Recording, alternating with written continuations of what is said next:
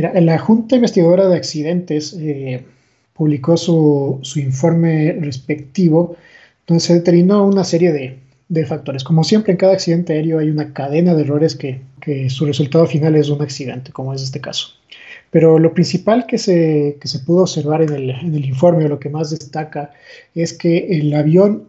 Dentro de todo fue una aproximación, llamémosle normal, pero hubo dudas en, en, la, eficacia de frenado, las condiciones de la pista eran, eran malas de frenado, estaba lloviendo, la visibilidad estaba limitada y para colmo de males, como se dice, tenían viento de cola. Entonces fueron varios factores que al final terminaron desencadenando en una aproximación desestabilizada, que terminó produciendo un hard landing o un aterrizaje duro, se podría decir en español,